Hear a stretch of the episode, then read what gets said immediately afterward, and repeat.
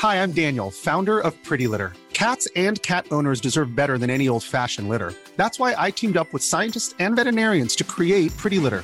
Its innovative crystal formula has superior odor control and weighs up to 80% less than clay litter.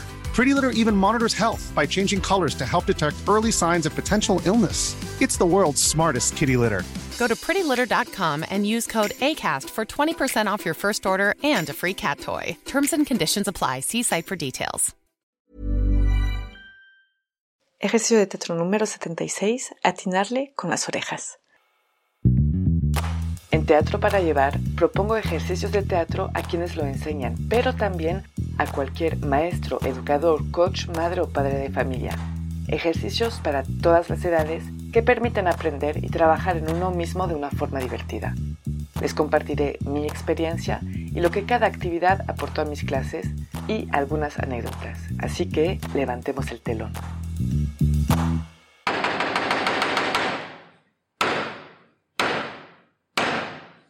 Buenos días. Para este ejercicio vamos a necesitar a mínimo tres participantes.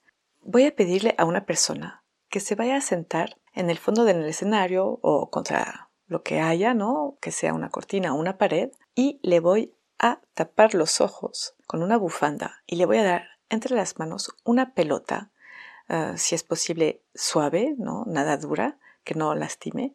Y mientras les voy a pedir a los demás participantes de caminar en el escenario o en el espacio sin detenerse. No pueden hacer pausas.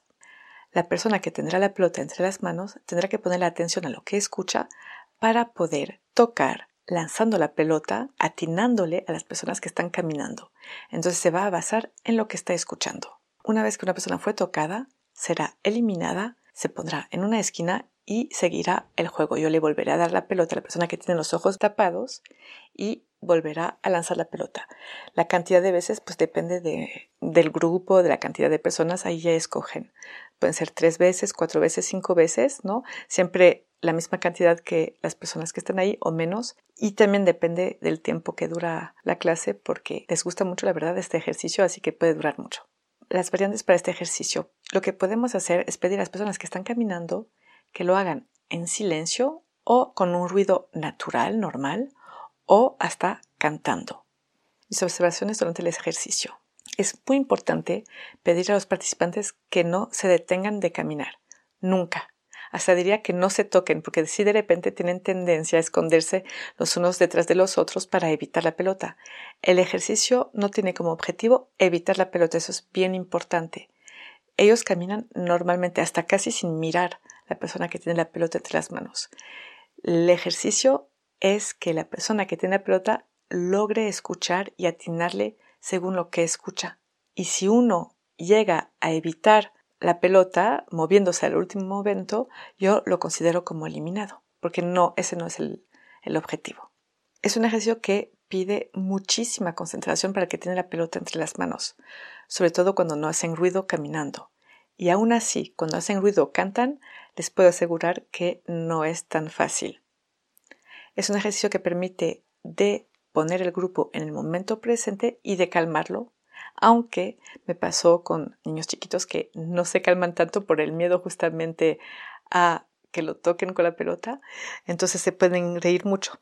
Ahí pues nada más les digo que lo hagan en silencio si quiero, si quiero que se tranquilicen, pero en general los excita más a los chiquitos. Entonces sí es un ejercicio muy divertido, pero se los digo de una vez, no es tan fácil como parece. De hecho, propongo a los maestros o a los papás o a los que hacen esas dinámicas con un grupo de intentarlo porque ya verán que no es tan fácil. Las palabras claves para este ejercicio son la concentración y la escucha. Es todo para este ejercicio y yo les digo hasta muy pronto.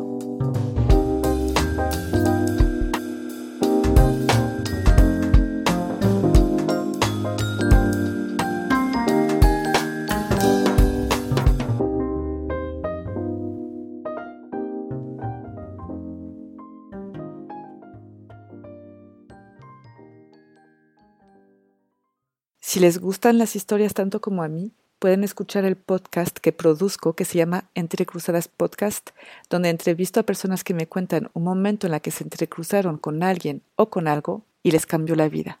Muchas gracias. Hi, this is Craig Robinson from Ways to Win, and support for this podcast comes from Invesco QQQ, the official ETF of the NCAA. Invesco QQQ is proud to sponsor this episode and even prouder to provide access to innovation for the last 25 years. Basketball has had innovations over the years too. We're seeing the game played in new ways every day. Learn more at Invesco.com slash QQQ. Let's rethink possibility. Invesco Distributors, Inc.